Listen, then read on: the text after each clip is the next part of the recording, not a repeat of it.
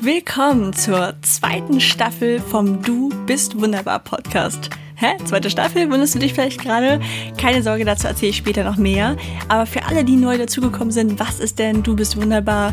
Du bist wunderbar ist dein Podcast, der dir helfen soll, einen wertschätzenderen Umgang mit sich selbst, aber auch anderen an den Tag zu legen.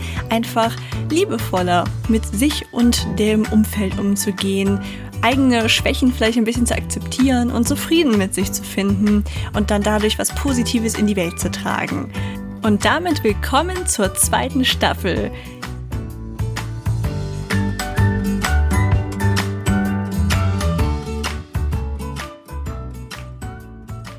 Hallo Team Wunderbar. Ich freue mich riesig, euch hier nach der Sommerpause wieder begrüßen zu dürfen.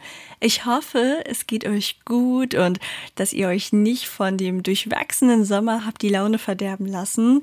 Also bei mir war auf jeden Fall eine turbulente letzte Zeit, denn Jetzt gerade, wenn ihr die Folge hört, müsste ich wahrscheinlich in einem Hotelzimmer liegen, denn ich habe dann gestern geheiratet und ja, das war einfach viel Aufregendes natürlich, was da auch vorzubereiten war. Es war sehr emotional und einfach auch viel, was anlag, auch unter anderem dessen, weil ich die Flitterwochen das erste Mal richtig, richtig frei machen will. Bis jetzt habe ich immer so ein bisschen nebenbei gearbeitet, aber in den Flitterwochen muss das nun wirklich nicht sein. Und deswegen habe ich ganz viel vorbereitet und ja, da irgendwie durch diese ganzen Verschiebungen mit Corona meine Hochzeit quasi gleichzeitig mit meinem Buch erscheinen liegt, passiert im August richtig viel. Denn am 23. August erscheint das Buch, das ich vor zwei Jahren begonnen habe, beziehungsweise vor zwei Jahren ging die Vertragsverhandlungen los, nämlich Anders schön, wie ich lernte, mich selbst zu lieben. Das ist meine Biografie, was ich immer noch ein bisschen komisch finde zu sagen mit 29 Jahren. Es kommt mir entweder so vor, als ob mein Leben dann jetzt bestimmt vorbei ist, wenn ich irgendwie jetzt schon meine Biografie schreibe. Oder auch so ein bisschen anmaßen, so wer bin ich, dass ich mit 29 eine Biografie geschrieben habe. Das waren eh super viele Zweifel, die mich bei diesem Buchschreibeprozess begleitet haben. Wer mir schon länger zuhört, weiß, dass ich eh dazu neige, auch immer mal wieder an mir zu zweifeln und in Frage zu stellen, was ich tue. Ich denke, das ist im gewissen Maße aber auch völlig normal und auch sogar praktisch, wenn man hin und wieder an sich zweifelt oder nicht alles für gegeben hinnimmt, dann weiß man ja auch immer wieder, dann sagt man sich immer wieder, warum man das macht. Und so habe ich mich beim Buchschreibeprozess, aber auch schon vorher. Es fing eigentlich damit an, als jemand auf mich zukam und mich gefragt hat, hey, möchtest du nicht dieses Buch schreiben? In meinem Sommerurlaub damals, 2019 war das genau. Und ich hatte mich noch nie damit befasst und dachte, nein, eine Biografie, das schreiben doch nur Menschen, die wie 80 sind und richtig viel in ihrem Leben erreicht haben. Da bin ich doch ganz weit von entfernt. Und dann habe ich mich aber gefragt, was würde ich denn so schreiben in diesem Buch? Worum, worüber würde ich reden wollen? Und irgendwann ist mir aufgefallen, dass das, was ich da schreiben würde und was ich erzählen würde, jemandem, also der jungen Ilka, sag ich mal, der 14-jährigen Ilka, wenn ich für die ein Buch schreiben könnte, das sie bestärkt, das wäre einfach nur grandios. Und plötzlich war dann da dieser Gedanke, na gut, ich, ich mache das. Und dann habe ich zugesagt und unterschrieben. Und beim Schreiben selbst gab es dann zwar auch ganz, ganz viele Momente des Zweifelns, dass man sich immer wieder gefragt hat, wen interessiert das denn, was ich hier mache? Ist das nicht langweilig? Denn eigentlich habe ich ja gar nicht so krasses oder Schlimmes erlebt. Muss man nicht eine mega Leidensgeschichte haben, damit man so ein Buch schreiben kann oder halt was ganz krasses erreicht? Und das fällt mir ja auch im Marketing immer wieder auf. Es geht immer dann darum, ich werde ja ganz schnell in der Presse und so dargestellt, irgendwie als Mobbing-Opfer, als todunglücklich, bis dann endlich der Wandel kam. Und im Buch ist mir dann aber auch immer wieder aufgefallen, aber so war mein Leben halt nicht. Ich hatte eigentlich ein ziemlich schönes Leben. Natürlich habe ich ab einem gewissen Zeitpunkt mich immer mehr zurückgezogen und mir gezweifelt, aber das war ja in mir. Und während mich das am Anfang auch sehr verunsichert hat, habe ich dann beschlossen, nein, ich will das Buch unbedingt schreiben. Denn dieses Buch richtet sich jetzt an alle Menschen, die in irgendeiner Weise mal an sich zweifeln. Und das denke ich sind eigentlich alle Menschen. Und das nicht tun, weil sie irgendwie mal eine krasse negative Erfahrung mit anderen gemacht haben.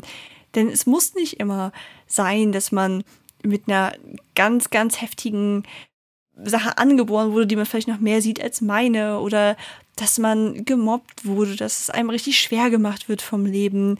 Es reicht manchmal schon was ganz Kleines, damit man nicht so an sich glaubt, wie man es könnte und nicht das Leben lebt, das man könnte.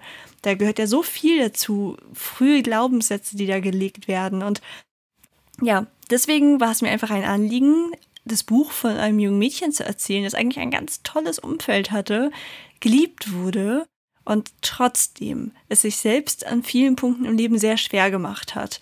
Und deswegen habe ich dieses Buch geschrieben und ich freue mich riesig darauf, wenn es jemand liest und sich am Ende denkt, jetzt kann ich auch ein Stück mehr zu mir stehen und das, ja, das wäre einfach das Allergrößte. Sei es Menschen, die vielleicht auch irgendwie noch in diesem Zweifel stecken oder vielleicht hilft es auch Menschen, die so jemanden kennen, das Gefühl haben, hey, ich habe da was für dich, es könnte dir helfen. Oder was ich auch ganz besonders schön fände, die Vorstellung, vielleicht für Eltern von zum Beispiel, also werdende Eltern von jemandem, der zum Beispiel eine Spalte haben wird oder so, das weiß man heutzutage über Ultraschall ja schon vorher. Und wenn die denn das Buch lesen, dass die einfach denken können, okay, da kommen vielleicht auch Phasen auf uns zu, die sind nicht ganz einfach und mein Kind wird vielleicht auch manchmal verfluchen, dass es so ist, wie es ist und denken, ich wäre so gerne wie die anderen. Aber am Ende wird es bestimmt glücklich. Und genau das möchte ich mit diesem Buch machen. Ich möchte Mut machen, dass man zu sich selbst stehen kann, wie man ist und auch, dass man wertschätzender mit anderen umgeht, wenn sie vielleicht auf eine Weise sind, die ihnen erstmal fremdartig erscheint. Denn was ist schon normal und was ist anders? Also der Titel von meinem Buch, da habe ich auch lange drüber nachgedacht, wie ich ihn finde anders schön? Hm, bin ich anders schön? Was ist denn anders schön? Was ist normal schön?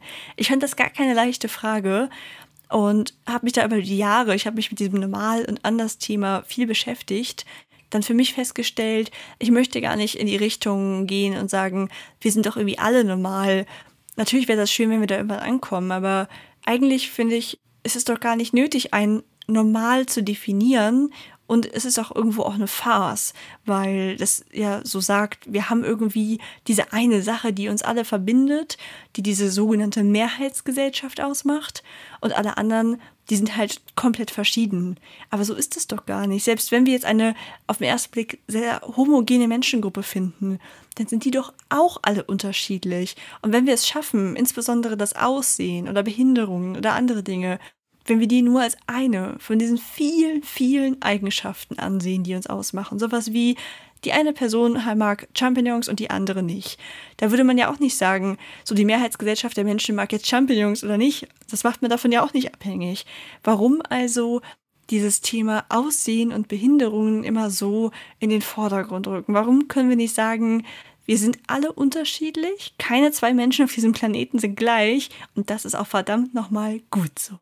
Und deswegen, um diese Fragen auch so ein bisschen zu klären, diesem auf den Grund zu gehen, was ist denn normal und wie schafft man es, sich zu akzeptieren, habe ich mir jetzt einige spannende Interviewgäste eingeladen, denn ich fand, wenn ich jetzt schon im Buch so viel über mich geschrieben habe, das war jetzt so das Maximum an, an Beschäftigung mit mir selbst, die ich ertragen konnte, dann brauche ich für den Podcast auf jeden Fall großartige Interviewgäste, die nochmal einen anderen Blickwinkel vielleicht auch auf das Thema geben. Denn ganz wichtig, das ist ja nur meine eigene Erfahrung. Ich habe auch ganz bewusst keine Ratgeber geschrieben, weil ich da sehr vorsichtig bin, Ratschläge zu geben, denn man kann Situationen einfach nicht nicht aufeinander übertragen. Und wenn ich dir jetzt sowas sagen würde wie, stell dich einfach vor einen Spiegel und meditiere oder mach positive Affirmationen, dann kann das sein, dass es bei dir überhaupt nicht funktioniert. Und deswegen habe ich in meinem Buch einfach nur meine Geschichte erzählt und hoffe so, meine Lebenswirklichkeit ein bisschen begreifbarer zu machen. Und vielleicht findest du ja einige Punkte, in denen es mit dir resoniert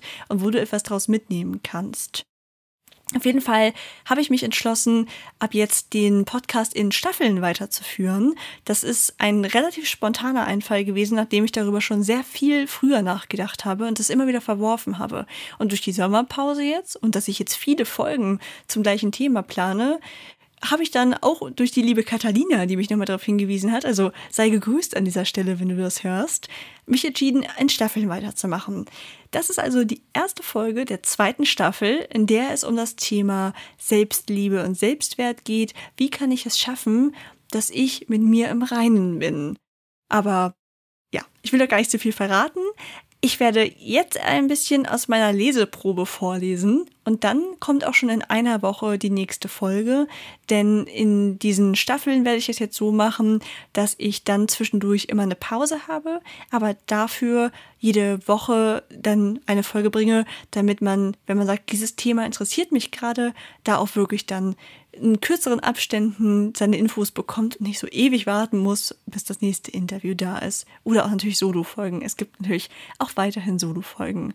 Dann wünsche ich dir jetzt viel Spaß mit dem Beginn meiner Biografie Anders schön, wie ich lernte, mich selbst zu lieben.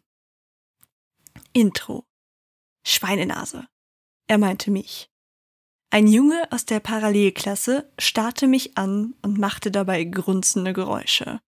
Immerhin bin ich nicht so verblödet wie du, kontere ich. Auf den Mund gefallen war ich nicht, aber natürlich versetzte mir seine Beleidigung einen Stich. Ich sah ja wirklich nicht aus wie die anderen. Ich wurde mit einer Fehlbildung geboren, einer Nasenlippenspalte, die ich oft als Gesichtsspalte bezeichne, weil mein ganzes Gesicht anders wirkt. Es betrifft meine krumme Nase mit überdimensionierten Nasenlöchern, mein Mund und meine Augen. In der Kindheit litt ich noch nicht sonderlich darunter. Es gab so viele spannende Dinge zu tun, als mir darüber Gedanken zu machen, dass meine Lippe immer etwas hochgezogen war. Außerdem konnte ich damit für Erheiterung in der Klasse sorgen, weil ich mit einem Strohhalm trinken konnte, ohne den Mund zu öffnen. Hey, schaut mal her, was ich kann. Wollt ihr einen coolen Trick sehen? Passenderweise war ein Schneidezahn um 90 Grad gedreht, so dass ich den Halm einfach durch die Zahnlücke führen konnte. Besser du steuerst selbst, wann andere über dich lachen, als ernsthaft verspottet zu werden. Das war meine Devise. Erst in der Pubertät bröckelte die Fassade. Ich überspielte vieles und in der richtigen Gesellschaft war ich keineswegs schüchtern. Aber um alles in der Welt hätte ich gerne ein normales Gesicht gehabt. Eines, das zum Verlieben einlud und keines, das eine Hürde für andere war. Wie sollte ein Junge jemals Gefühle für mich entwickeln? Wie sollte jemand die legendären inneren Werte bei mir entdecken, wenn er vom Äußeren schon so abgeschreckt war, dass er mich nicht weiter kennenlernen wollte? Und was für innere Werte sollten das überhaupt sein? Hatte der Junge aus der Parallelklasse recht? War ich ein Freak? Verdammt zu lebenslanger Einsamkeit? Düstere Aussichten für ein junges Mädchen. Doch zum Glück kam alles anders. Aber der Reihe nach. Die Überraschung. Der Tag meiner Geburt war einer dieser ungemütlichen Wintertage, die wir in Norddeutschland oft erleben. Grau und nass. Von wegen Winter Wonderland. Mein Vater schaute sorgenvoll aus dem Fenster, ob er meine Mutter bei diesem Schmuddelwetter sicher in die Klinik fahren konnte, so nervös wie er war. Denn die Wehen hatten eingesetzt. Meine Mutter hatte es sich in einem Sessel bequem gemacht, soweit eine einigermaßen komfortable Sitzposition möglich war. Eine gewisse Aufregung breitete sich vor ihrer ersten Geburt in ihr aus, aber im Grunde war sie entspannt. Es deutete nichts darauf hin, dass mit mir irgendwas nicht stimmen könnte. Die Vorsorgeuntersuchungen waren alle unauffällig, und so warteten meine Eltern zuversichtlich auf den Moment, an dem es endlich losgehen sollte, und freuten sich auf die Geburt ihrer ersten Tochter. Während der Autofahrt waren beide still. Das Radio lief, aber sie hingen ihren Gedanken nach. Was muss das für ein Gefühl sein, gleich Eltern zu werden? Innerhalb kürzester Zeit stellt sich das ganze Leben auf den Kopf. Mein Vater warf immer wieder Blicke zu meiner Mutter hinüber, die mit geschlossenen Augen und den Händen auf dem Bauch auf dem Beifahrersitz saß. Wie gerne würde er sie bei dem unterstützen, was gleich auf sie zukam. Etwas ausrichten konnte er nicht. Sie hatten allerlei über Geburten gelesen und gehört. Wie würde es bei ihnen werden? Diese Gedanken wurden unterbrochen, als sie den Parkplatz erreichten. Mein Vater nahm das Gepäck und half meiner Mutter aus dem Auto. Die Wehen kamen mittlerweile in kurzen Abständen und ab da ging es relativ schnell. Als protestierendes Kindergeschrei ertönte, konnte meine Mutter es gar nicht abwarten, ihr Kind in die Arme zu schließen. Die Krankenschwestern wechselten einen Blick, den sie nicht deuten konnten. Was ist denn los? Ängstlich sah meine Mutter die Krankenschwester an. Stimmt etwas nicht? Eben noch hatte sie sich völlig kaputt gefühlt, doch nun erwachte die Löwenmutter an ihr. Etwas war nicht in Ordnung, das merkte sie. In dem Moment legte ihr die Hebamme das Baby auf den Bauch. Es kam mir so klein und zerbrechlich vor. Und dann sah sie es auch. Mit dem Gesicht stimmte etwas nicht. Der Arzt erklärte meinen Eltern in ruhigem Ton, was mit mir los war. Ihre Tochter hat eine Lippenkiefer-Gaumenfehlbildung. Das Gesicht ist nicht richtig zusammengewachsen. Auf den ersten Blick erkenne ich eine Nasenlippenspalte, doch wir müssen überprüfen, ob Kiefer und Gaumen auch betroffen sind. Machen Sie sich keine Sorgen, das ist heutzutage kein Problem mehr. Kein Problem mehr? Was sollten Sie mit dieser Information anfangen? In einem Moment war da die pure Freude, dass die Schwangerschaft ein Ende hatte und sie ihr Kind in den Arm halten konnten. Das hatten Sie geschaffen. Jetzt waren Sie eine richtige Familie. Aber wie würde es weitergehen? Was für Konsequenzen hatte diese Fehlbildung? Würde für ihre Tochter ein normales Leben möglich sein? Meine Mutter drückte ihr Neugeborenes an sich. In dem Moment war klar, dass es nichts ändern würde, wie ungewiss die Zukunft auch war. Sie liebte ihr Kind schon jetzt. Doch zunächst wurden wir voneinander getrennt, weil ich in ein anderes Krankenhaus transportiert wurde. Für meine Mutter war das nicht leicht, Nachdem sie neun Monate ein Kind im Bauch getragen und es unter großen Schmerzen zur Welt gebracht hatte, wollte sie es einfach nur bei sich haben. Mein Vater konnte mich zwar begleiten, aber wer lässt schon gerne seine Frau allein, die gerade eine Geburt hinter sich hatte? Es war nicht dieser Bilderbuchmoment, den sich werdende Eltern immer ausmalen. Stattdessen saß mein Vater vor einem Glaskasten, in dem ich lag, und meine Mutter war völlig allein. Ihre Tochter kann nicht durch die Nase atmen, die Atemwege darin sind zugewachsen, eröffnete ein Arzt meinem Vater. Seit meiner Geburt waren zwei Tage vergangen. Verarbeitet hatten sie das alles noch nicht, aber ein Hauch Normalität war eingekehrt. Und nun das. Der Arzt hatte mich lange beobachtet und festgestellt, dass ich Schwierigkeiten beim Atmen hatte. Im Mutterleib werden Kinder über die Nabelschnur mit Sauerstoff versorgt. In den ersten Lebensmonaten atmen Babys ausschließlich durch die Nase. Die Mundatmung muss mühsam erlernt werden. Der Arzt war also zu Recht verwundert, dass ich alle paar Sekunden angestrengt durch den Mund nach Luft schnappte. Normalerweise ist die Nasenatmung einer der ersten Vorgänge, die nach der Geburt überprüft wurden. Bei mir musste diese Kontrolle durch den Krankenhauswechsel auf der Strecke geblieben sein. Alle glaubten, das andere Ärzteteam hätte das erledigt. Jetzt war Eile geboten, denn ich bekam kaum Luft. Die Verwachsungen in der Nase mussten entfernt werden. Noch keine Woche auf der Welt stand mir die erste Operation bevor. Endlich Luft. Meine Mutter hatte sich die Zeit nach der Geburt sicher anders vorgestellt. Bald nach Hause, aufs gemütliche Sofa, zur Erholung von den Strapazen, neben sich ein glucksendes, hungriges und natürlich gesundes Baby. Die Verwandten kommen mit Kuchen und Blumen vorbei. Aber wir mussten erstmal im Krankenhaus bleiben. Die Gesamtsituation war für alle belastend. Durch die Trennung, ein Familienzimmer hatten wir nicht bekommen, und meine Atemprobleme klappte es mit dem Stillen nicht, so dass ich über eine Flasche ernährt wurde. Umso mehr setzten meine Eltern ihre Hoffnung in die erste Operation. Dabei wurde das blockierende Gewebe in der Nase durchtrennt und dann zwei Röhrchen eingesetzt. Diese sollten verhindern, dass die Öffnungen wieder zuwachsen. Nach ungefähr sieben Monaten könnte man die Platzhalter entfernen ohne eine Rückbildung zu befürchten. Die Zeit des Eingriffs kam ihnen ewig vor. Ob alles gut ging? Die Vorstellung, wie ein Ärzteteam mit ihren Geräten in dieser winzigen Nase herumhantierte, machte sie ganz kirre. Auch wenn es ein Routineeingriff war, konnte so vieles schiefgehen. Manche Babys wachten beispielsweise nicht mehr aus der Narkose auf. Endlich wurde die quälenden Gedanken unterbrochen, als der Arzt aus dem OP-Saal kam. Er sah geschafft aber zufrieden aus. Das äh, bedeutete etwas Positives, oder? Wir konnten die Blockaden komplett entfernen und die Atemhilfen einsetzen. Erleichterung durchfuhr meine Eltern. Das ist ja großartig. Wann können wir zu ihr? Sie muss noch ein bisschen beobachtet werden, aber wir bringen sie ihnen bald zurück. Geschafft. Noch nicht mal eine Woche auf der Welt hatte ich das Leben meiner Eltern schon gewaltig auf den Kopf gestellt. Auf vertraute Momente daheim müssten wir weiterhin verzichten. Ich lag im Brutkasten, um mich von den Strapazen der Operation zu erholen. Meine Eltern pendelten täglich zwischen unserer Wohnung und dem Krankenhaus hin und her. Die Verwandten, die mich sehen wollten, mussten sich in grüne Krankenhauskittel hüllen, um keine Keime einzuschleppen. Wie haben sie sich gefühlt beim Anblick eines frisch operierten Babys mit geschwollenem Gesicht? Hatten sie Mitleid mit meinen Eltern? Empfanden sie Abscheu?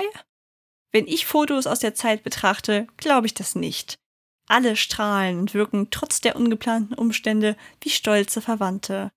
Auch meine Eltern sehen glücklich aus auf diesen Fotos. Um nichts auf der Welt würden sie ihr Kind wieder hergeben. Ein paar Wochen später wurde ich entlassen und durfte nach Hause.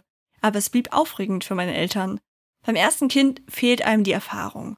Dauernde Zweifel, ob man alles richtig macht. Warum schreit das Baby denn so viel? Wieso ist es jetzt so still? Muss ich mehr tun oder weniger? Und meine Spalte brachte zusätzliche Tücken mit sich. Über die Röhrchen ließ es sich einigermaßen atmen, doch diese setzten sich schnell zu. Die Lösung? Sie mit einer Art Mini-Staubsauger zu leeren. Manchmal waren die Atemhilfen so verkrustet, dass sie erst mit Kochsalzlösung eingeweicht werden mussten. Trotzdem war die anschließende Reinigung unangenehm, weshalb sie von großem Babygeschrei begleitet wurde. An manchen Tagen musste mein Vater ran, dem fiel es etwas leichter, einmal beherzt zu agieren, mit dem Wissen, dass sich die Prozedur sonst noch länger hinziehen würde. Im Grunde habe ich ihnen also einen Gefallen getan, als ich mir die lästigen Dinger nach vier Monaten selbst rauszog. Schwierig war das nicht, denn sie wurden nur von einem Tape fixiert. Ein kurzer Blick zu mir. Irgendwas war anders. Nur was? Die Röhrchen fehlten. Panik. Konnte einem dieses Kind denn nicht einmal eine ruhige Minute gönnen? Erneut ins Krankenhaus. Dort konnte der Schaden zwar behoben werden, aber es war nur eine Frage der Zeit, bis ich wieder Hand anlegen würde. Es musste etwas geschehen, denn ohne die Röhrchen in der Nase drohte ich zu ersticken. Was für ein glücklicher Zufall, dass der Chef der Notaufnahme am Schichtende nochmal seinen Blick über die Patienten schweifen ließ und mich dabei entdeckte. Er erinnerte sich, uns hier häufiger gesehen zu haben und kam mit meinen Eltern ins Gespräch. So verriet er ihnen, dass ein ehemaliger Professor in Hamburg eine fortschrittliche Operationsmethode entwickelt hat. Er könne meine zugewachsenen Atemwege komplett durch den Gaumen operieren, um äußere Narbenbildung zu verhindern. Außerdem ist die Zugänglichkeit durch die kleine Nase ungünstig, was den Eingriff erschwert und häufig zu weiteren Verformungen führt. Jetzt galt es nur, einen Termin zu bekommen. Wir hatten Glück und wurden kurze Zeit später in Hamburg vorstellig. Schon den ganzen Tag waren meine Eltern aufgeregt, ob man uns würde helfen können? War die Methode geeignet? Sie erzählten dem Professor von meiner Harakiri-Aktion und er begann, mich zu untersuchen. Von diesen Röhrchen halte ich eh nicht viel, da nur ein kleiner Durchgang für die Luft entsteht. Oft wächst dieser dann nach der Entnahme teilweise wieder zu. Wird hingegen der Gaumen geöffnet, kann ich großzügiger aufräumen und die Atmung verbessern. Das klang doch nach einer Lösung. Kurz darauf wurde ich erneut operiert. Meine Mutter durfte diesmal ein Beistellbett mit mir im gleichen Raum schlafen, mein Vater hatte sich ein Hotel gegenüber gebucht. Frisch nach dem Eingriff war mein Gesicht angeschwollen und blutig. Doch spätestens, als die Wunden verheilt waren, konnte man erkennen, wie viel die Operation gebracht hatte. Optisch fiel sofort ins Auge, dass die Röhrchen weg waren. Außerdem wurde die Haut unter der Nase verbunden und meine Lippe korrigiert. Vorher konnte man zwischen dem rechten Nasenloch und dem Mund auf weiches Gewebe schauen, das sich rosa von der Haut abhob. Das war geschlossen worden, wodurch ich normaler aussah. Es blieb zwar die Asymmetrie, aber mein Erscheinungsbild war wesentlich unauffälliger geworden. Beim anschließenden Nachsorgetermin zeigte sich der Professor zufrieden und so standen erstmal keine weiteren Angriffe an. Aber nicht nur mein Aussehen wurde verbessert, zum ersten Mal in meinem kurzen Leben bekam ich vernünftig Luft. Das mühsame Atmen hatte ein Ende. Nicht nur das Trinken wurde leichter, ich blühte insgesamt auf. Vorher träge und schlapp, wurde ich nun aktiv. Der Grundstein für das quirlige Kind, das ich werden sollte, war gelegt. Ich bin mir sicher, dass das Verhalten meiner Eltern eine große Rolle für meine Entwicklung gespielt hat. Sie waren stets liebevoll zu mir. In der Anfangszeit im Krankenhaus waren sie jeden Tag bei mir, weil die Ärzte ihnen versichert hatten, dass ihre Nähe mir gut tue. Für sie war das selbstverständlich, aber sie hörten von Fällen, in denen Eltern nicht zu ihren besonderen Kindern stehen konnten. Manche waren mit dieser Situation so überfordert, dass es ihnen nicht möglich war, ihren Nachwuchs zu lieben. Da hatte ich großes Glück. Meine Eltern ermöglichten mir wichtige Operationen, versuchten aber nicht, mich zu ändern. Sie standen selbstbewusst zu ihrem Kind, egal ob andere mich anglotzten oder mitleidig in den Kinderwagen lugten. Nach dem Eingriff in Hamburg kehrte erstmal Normalität ein. Die ersten Lebensjahre verbrachte ich deshalb wie andere Kinder. Als ich zwei Jahre alt war, wurde meine Schwester geboren, die gesund auf die Welt kam. Natürlich eine Erleichterung für meine Eltern, weil sie sich weniger Sorgen um ihr Kind machen mussten. Aber sie hätten auch ein zweites Kind mit einer Fehlbildung geliebt. Darauf hatten sie sich innerlich vorbereitet. Sie hatten sich von Anfang an zwei Kinder gewünscht. Wir wuchsen zusammen auf und wurden gleich behandelt. Ich war nicht der Schandfleck mit Makel und meine Schwester die lang ersehnte Hoffnung auf Normalität. Da ich keine Einschränkungen hatte, lebten wir genauso wie jede vierköpfige Familie. Rückfragen von uns oder anderen Kindern zu meiner Spalte wurden stets ehrlich beantwortet, aber im gleichen Atemzug erklärt, dass das nichts Komisches sei. Manche Menschen hätten eben ein symmetrisches Gesicht, andere nicht. Dieser bedingungslose Rückhalt, ohne in Watte gepackt zu werden, war entscheidend für meinen Werdegang. Das war das Intro und die ersten zwei Kapitel aus meinem Buch Anders schön, wie ich lernte, mich selbst zu lieben, das am 23.08. im Patmos Verlag erscheint. Es ist ein wunderschönes Hardcover geworden mit so einem tollen Schutzumschlag. Es lässt mein Bücherherz echt höher schlagen. Es war für mich so, ja, es war ganz spannend, weil bei Milo lag ja alles in meiner Hand. Ich konnte alles frei entscheiden. Und jetzt einmal diesen Verlagsprozess zu sehen, das war schon was völlig anderes, weil man ja alles abstimmt. Also zum Beispiel die ganzen Marketingtexte, die sind das ist bestimmt gut, aber die sind alle wesentlich reißerischer, als ich sie geschrieben hätte. Alles im Buch, klar, es kommt von mir, aber so alles drumherum, das schreibt dann ja nicht ich. Und ganz oft lese ich das und denke, oh nein, nicht, dass am Ende jemand denkt, ich will Mitleid bekommen oder so und hat das Buch deswegen geschrieben. Aber ich glaube, wie sagt man, man braucht so eine gewisse Fallhöhe, um einmal am Anfang das Problem aufzuzeigen, wie zum Beispiel, dass ich vielleicht mal als Hexe beschimpft wurde oder so, und dann aufzuzeigen, wie positiv die Entwicklung ist. Und ja, also das Buch zu schreiben war auf jeden Fall super emotional. Ich habe dabei gelacht und geweint und ich habe ganz viel, ja, verarbeitet auch nochmal von dem, was passiert ist. Es war sehr therapeutisch. Es hat mir sehr viel Spaß gemacht. Und ich saß hier auch wirklich oft und habe, wenn ich irgendwie so einen kleinen, für mich Wortwitz eingebaut habe oder irgendeine Situation, die ich lustig finde, total gelacht beim Schreiben. Und ich hoffe wirklich, dass ihr das dann auch spürt, wenn ihr es lest, dass ihr mit mir leidet und mit mir euch freut, wenn ihr an den betreffenden Stellen ankommt.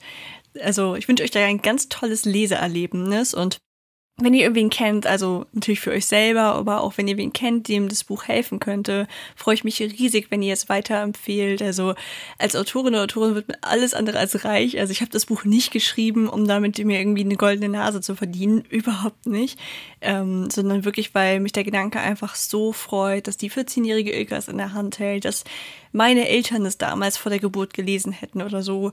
Also das sind wirklich so die Momente, wenn ich daran denke, dafür habe ich das Buch geschrieben. Aber ich freue mich natürlich auch über jede andere Person, die einfach ein bisschen was von meinem Leben erfährt und hoffentlich gut unterhalten wird. Und ja, dann, wenn du auch kein Interesse an dem Buch hast, macht das gar nichts. Dann kannst du einfach die nächsten Folgen trotzdem alle anhören. Da geht es dir dann einfach so um dieses Thema. Sich selbst annehmen, Selbstwert, glücklich sein. Vielleicht auch, wie geht es mir mit meiner eigenen Figur und so. Also bereitet euch auf spannende Interviews vor. Und in einer Woche geht es dann ja auch schon los. Dann immer im wöchentlichen Takt freue mich dann mega drauf, euch dann wieder hier zu begrüßen. Und wie immer gilt, ich freue mich sehr, wenn ihr meinen Podcast positiv bewertet. Also wenn ihr es noch nicht getan habt, nehmt euch doch die fünf Minuten. Es ist äh, echt eine große Wertschätzung mir gegenüber. Ich freue mich da so, so dolle, wenn ich Kommentare oder Bewertungen lese. Witzigerweise ist die letzte schriftliche Bewertung zu meinem Podcast auf diesen gängigen Playern wie zum Beispiel jetzt der Apple Player schon echt alt. Und dann denke ich mal, kommt es denn? Alle Podcasts, die ich sonst so kenne in der Größenordnung, haben halt mehr Bewertungen. Dann denke ich immer, hört den Podcast überhaupt noch jemand? Aber ich bin mir ganz sicher, dass ihn jemand hört. Und wenn du das gerade hörst, dann schreib mir doch mal eine Bewertung. Und wenigstens sei es nur, ob du noch da bist. Ich wünsche dir alles Gute und wir hören uns in einer Woche wieder.